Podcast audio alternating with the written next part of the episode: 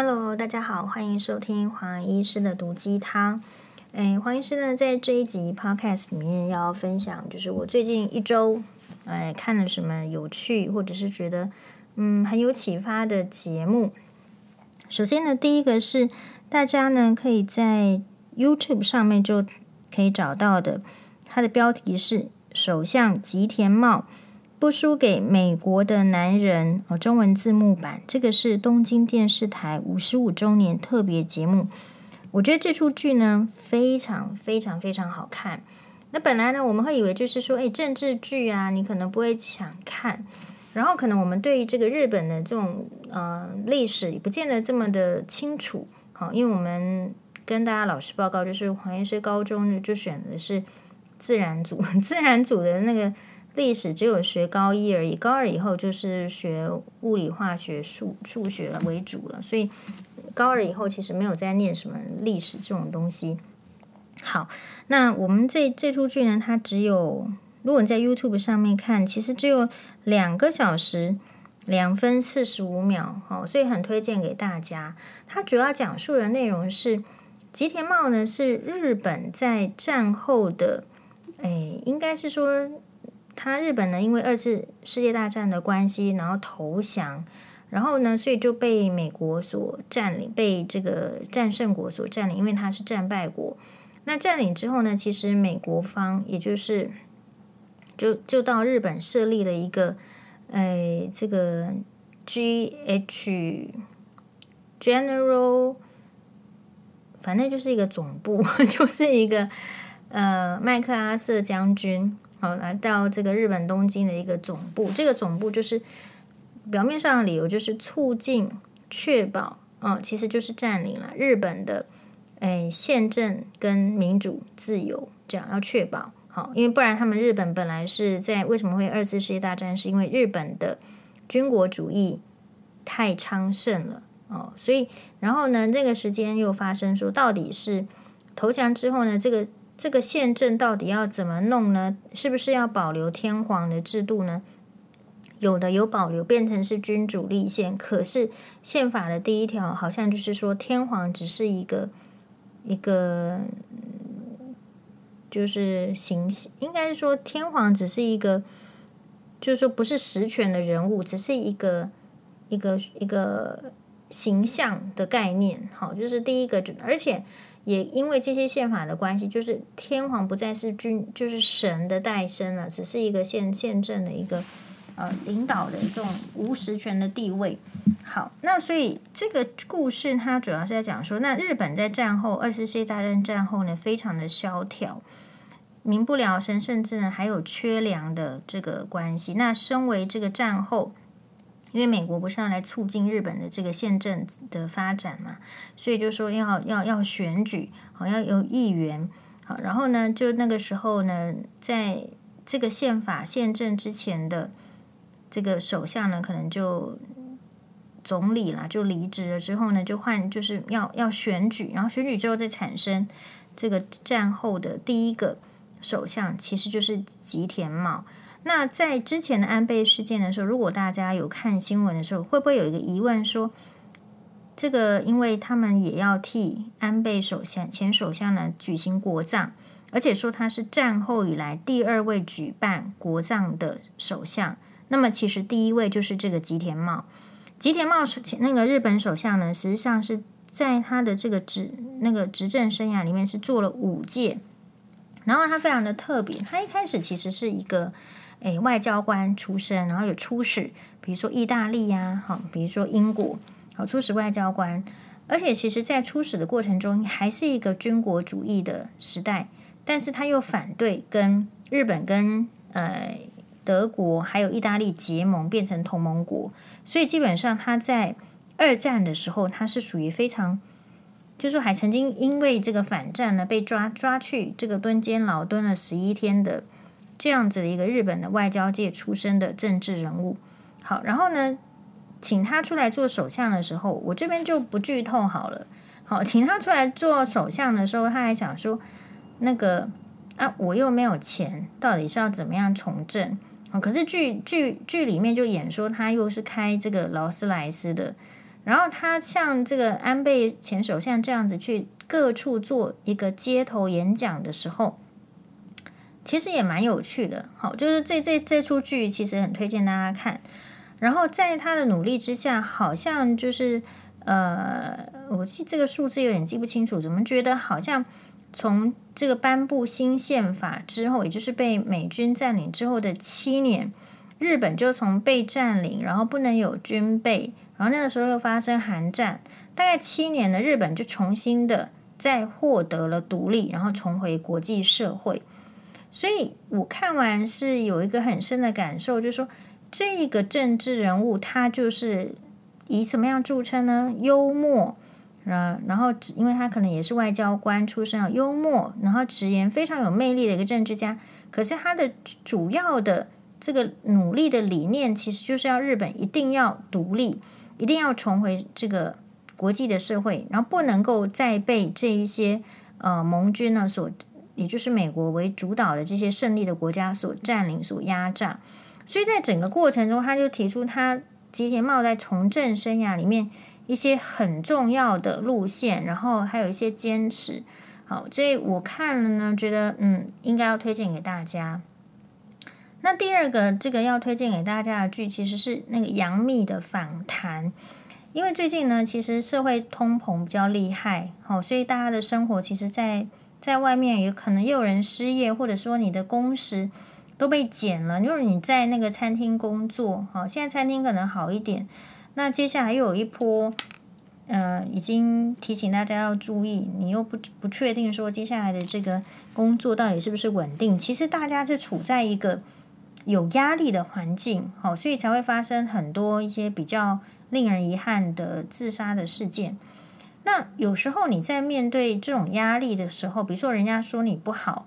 好，不管是在职场上或者是网络上，你要怎么面对？那我觉得杨幂算是一个蛮好的这个代表人物。可是她之所以可以这样，其实也是经过淬炼。也就是，一开始一定会经历说为什么啊？我们所以我觉得重点是在于你停留在哪一个阶段，你不能每一次发生事情的时候都停留在哦，为什么人家要说你不好？为什么要怎么样？后来应该要。其实杨幂呢，不管是杨幂还是已经被黑了很多年的周杰，其实他们解决这个困境的办法，其实是经过很大量的阅读。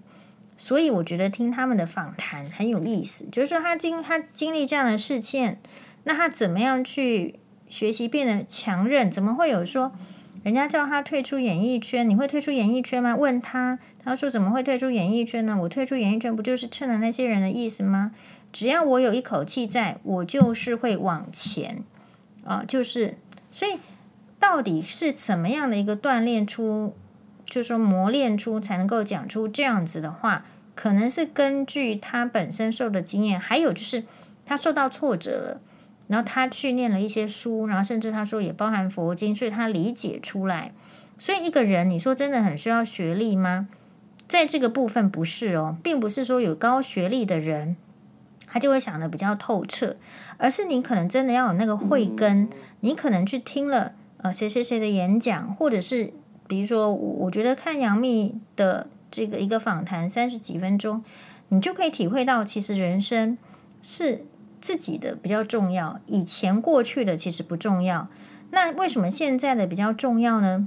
是因为你想要走向未来，所以如果我们没有去跳脱的话，真的就很容易。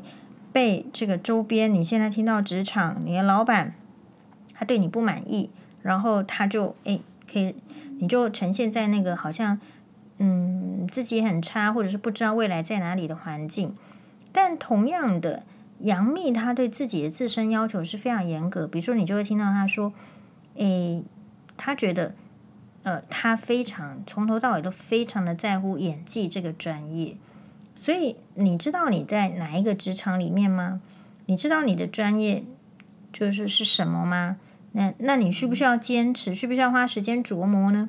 还是说花时间去去回应别人这个对你的这个不理解，然后为了回应对别人对你不理解，又造成自己的忧郁或者是愤怒呢？其实成功的人会把时间花在不同的地方上，嗯。那这个第三个推荐的这个 YouTube 节目呢，就是呃周杰最有个性的访谈。我觉得这个也很棒，很棒的意思是说，让我看到就是一个一个一个华人社会常见的问题，就是说你是不是要福音社会的要求跟标准？那么你在遇到打击的时候，你说呢，还是不说？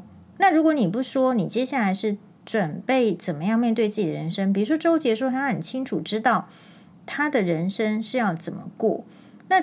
你说会不会担心别人怎么说？他说有一个有一个理论非常有趣呢。这个他说，其实会说他，比如说跟林心如怎样的那一群人，是一定是二十几岁那个年代的人。这些人的这个年代呢，二十几岁的时候，现在都几岁了？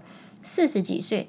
这些人现在在干什么？他一定是在忙于生计，他不会再说同样的事情了。我觉得这是一个非常棒的观念，也就是说。来说你的人，他能够说多久？他不会说很久的。可是倒是我们人常常被这个一件事情捆绑住很久很久。其实你的事情在别人的人生中就是非常非常小的一件事情。他现在也许你看起来好像很大很大，其实你的事情对别人来讲都是再微小不过。因为人生，别人的人生也是很满的。像黄医师呢，常常现在诶，这个人名什么以前都不会这样哦，以前都是记得嗯什么什么内容都非常清楚，现在也是偶尔也是会有这个忘记的时候。那表示什么？每一个人的脑容量还有人生的容量，其实不太记得了这个别人的事情那么多，特别是跟自己无关的。所以如果你会在意那种什么网络的。风向啊，所以我一直觉得网络的什么风向留言不重要理由，是因为它绝对不可能 影响三十年，它能影响五年就不错了。好，所以一个风潮，比如说怎么样，其实是很看你对它的反应。比如说，好，如果我们觉得这个社会大家都强调说，啊，你要瘦啦，哦，你要瘦才可以怎么样？可是其实我都会反向的思考的是说。因为这些人一直在讲求瘦，啊、呃，一直要减肥的这一群人，我觉得也尊重他们的生活形态。因为他可能在追求减肥或是变瘦的过程中，他很快乐。那这如果是这样的人，我当然很支持，也很乐见。可是如果说你不是这样子的人，那为什么不反过来去想一下？想一下的意思是说，像我自己有有生病的经验。我曾经就是因为做这个试管婴儿啊，然后产生很严重的卵巢过度刺激症候群，因为那个都是打荷尔蒙，荷尔蒙过度刺激卵巢，所以呢，整个这个腹腔都是都是水，都是积水，真的那个积水到很严重的时候，你你说你把这样的经验说出来，就会有酸民说，哎，那怎么可能三天就就是呢？那就是你都不要去担心他，他有一天他肝癌的，他就是这样，也是腹水一大堆，痛痛苦的不得了。那我要讲的意思是什么？如果你有生病过的经验，有腹水的人根本吃不下东西。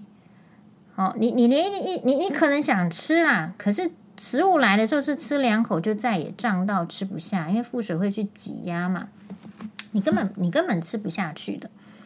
那又或者是呃上上个月哦、应该是说七月，我不是说生病了半个月吗？就是一直咳嗽，一直咳嗽。那也没有说 COVID-19 确诊，那就是一直咳嗽。哈，我在猜呢，可能是因为，哎，摄影棚真的很冷，摄影棚冷气无无敌冷，因为那个灯啊，还有他们的摄影机呢，可能如果没有在比较冷的环境哦，说比较容易受伤吧。我我我猜是这样，所以摄影棚的环境非常的冷。然后现在夏天是这样，外面非常的热。所以，如果我是早上的录录影啊，那个摄影棚里面很冷的时候，突然走到，然后又下又又又下又这个已经结束，你又一下就走出去，走出去我又跟别人不一样。我不是说人家去那个地下停车场开车走的那种人，我是走开离开大门，然后还要走走去搭捷运的人。所以我觉得我这一次的感冒生病，是因为突然从很冷的地方，然后走到很热的地方。然后我没有一个，我没有一个温度的这种慢慢缓下来，或者说慢慢的上升的这个过程，或者说我没有一个恒温的状况，所以我身体就有点吃不消。所以就就生病。那生病的时候也是一样，你生病的时候，你其实吃不了什么东西的。可是当生病一开始吃不了什么东西，到开始觉得很有食欲，这个也很想吃，那个很想吃的时候，想吃东西，它是一个身体恢复的一个很重要的指标，你会觉得很开心的。好，所以。嗯，并不是说我在意说人家说我胖还是怎么样，其实我们胖不胖根本跟人家无关。我的体重可能跟真的要站出去比也都是很轻的，可是我会要反击，或者是说要提出一个新概念给大家。哦，我的意思是说，啊，我就是那个很会插鼻胃管的人。我我实习是时代哦，在长庚医院插了多少根鼻胃管？好，当然我就是自豪这个这个。插的技术很好，因为你就是要注意技术，因为插鼻胃管的这个事情是非常让病人痛苦的，非常不舒服。那我们怎么还可以不注意技术呢？好，所以到底有什么样的技术？你要什么角度下去，然后才会顺？然后注意什么事情？然后下去之后呢，你还要再就是打一个气，然后看听听看等等。你不要把那个鼻胃管插到这个呼吸道里面去哈，等等。好。那我我所要讲的什么？正因为我插过非常多支鼻胃管，所以也许我今天才这么爱吃吧？还是说我本来我我不觉得我小时候有这么爱吃啊？可是可能那个实习的医师的经验就是插过这么多支鼻胃管，然后更糟糕的是，这些人大部分是老人。然后呢，老人其实不喜欢人家给他插鼻胃管的，他往往在半夜的时候会拔掉。天哪！我半夜的时候睡眼惺忪朦胧的时候，又说那个鼻胃管拔掉了。那好一点的护理师哦，他会体谅你，就是反正半夜也没有要灌东西的，不急着去插。那坏一点呢，他就是叫你半夜去插。好，那这是什么意思呢？就是我觉得病人也很痛苦，我也很痛苦。啊，然后那怎么能够怎么办呢？就不能够怎么办呢？因为他就是吃东西就是会呛到，他就不适合吃东西，因为呛到会让这个肺整个产生肺炎，那更惨，肺炎是拜拜嘛。所以一定要插鼻胃管，一定要从鼻胃管灌食。假设是这样的情形的时候，你会觉得，我我自己常常觉得，就是人通常都会有生病的那一天，除非说是意外，除非说是寿终正寝。那大部分的人都是会有生病的那一天，你永远不知道你生病的时候是生哪一种病来折磨你。所以在那个折磨之前，在那个鼻胃管之前。在你牙齿还没有牙周病之前，或是装假牙之前，能吃东西的时候，不应该好好吃东西吗？不应该好好咀嚼吗？好，那当然可以注意的是，我认为体态也很重要，没有错。好，黄医师会努力减肥，原因是因为我不想花再更多的钱去买 新衣服，我纯粹就是这样而已。因为我买的衣服大部分都很喜欢，我才买它，那也会想要继续穿。所以其实也是会想要，就是趁就是如果诶可以的时候，哈，就说稍微抵抗一点点中年发福，也许东西少吃一点，然后就是衣服可以穿得下就可以。那可是我也抱持，就是说假设有一天这件衣服就穿就不那么好看，怎么样？其实我们就是要下手买新的，大概就是这样的准备而已。所以每一个人面对那个呃饮食的态度其实不一样。那我常常在直播的时候，或是吃播，就是吃给大家看。吃播，吃播，常常我最常听到的 response 就反应是说：“哦，看黄医师吃东西，怎么会觉得好像这个东西很好吃？”那是真的，那是第一个，是因为我真的觉得这个东西很好吃。这个东西呢，如果不好吃，基本上我觉得就不需要强迫自己吃啦，因为人生是很苦短的。所以在食物的选择上，其实我们就尽可能我自己啦。就会去选择好吃的食物，因为人生就这么短呐、我不知道能吃几年呐、或者说不能够好好的吃几年呐、接下来通货膨胀，你说，其实我发现现在去吃把费非常划算，在通货膨胀的时候，嗨，然后或者说在未来通货膨胀，我虽然一方面担心年轻人就是说是不是能够吃饱，但二方面我会觉得说，哦，好在我以前都吃很多，好，这完全都是赚到了。你以后的人可以吃这么多吗？所以我觉得以后不会有减肥问题，是因为以后的通膨、食物的价格的昂贵，就让你没办法吃那么多东西。你现在担心那个变变胖、怎么吃太多的问题干什么呢？只要能够注意说哦，不要呃真的胖到吃东西多到说哦你消化不良哦，或是造成身体的肥胖、脂肪肝，我觉得就可以了。好，接下来的人大我我觉得，因为考虑到未来食物的粮食的缺乏，以后其实大部分人都会是瘦子。这个就是环境，物竞天择，适者生存。要吃很多的人要很有钱，好，或者是说，诶，吃很少他就是胖，那这个就是他的基因。我觉得我们也不要逆逆天，但反过来说，呃，去练习不要节食，而是利用这个，嗯，我觉得运动。的方式让自己瘦，然后又精神好，然后而且你看哈，就是遇到坏人的时候，你是不是要跑？假如你去卖被卖到柬埔寨，你是不是要跑？你还得跑得动啊！你你这个如果都没有在锻炼，你怎么可能跑得动呢？一定第一个被抓回去了。好，所以食物的重要性，我觉得不一定只是营养师他们所讲的那一些。食物的重要性是在于说，如果对我啦。食物的重要性，也就是说，它其实是可以造，就是是可以经营你人生的一种。好，因为不同的烹调的食物，你可能自己不会这么烹，不会这么烹调。那你自己要过怎么样的生活？我觉得食物是你可以决定的，而且食物影响你的健康很大。所以，嗯，就每个人有不同的追求。好，他可能追求要看起来很瘦。可是其实我没有追求看起来很瘦，因为我已经一辈子都听人家说我很瘦了。其实我觉得我可以了。好，所以对于那一些就是说啊，怎么这样我们吃播就来说，难怪你会胖，就就秒封锁啊，或者是说吃播就说脸很圆，封锁啊。你说你你你敢说我就敢封锁？我们没有在怕，哦，就是这样。所以在现实生活中，你是不是可以跟这个网络一样有勇气？说出人家不喜欢听的话，那你如果是这样子，你就会没有朋友啊。所以，呃，我们有一种网友说法是说啊，人家是好意啦，其实没有怎么样。我觉得我们更应该正视的不是人家好意不好意的问题，而是你的感受是什么。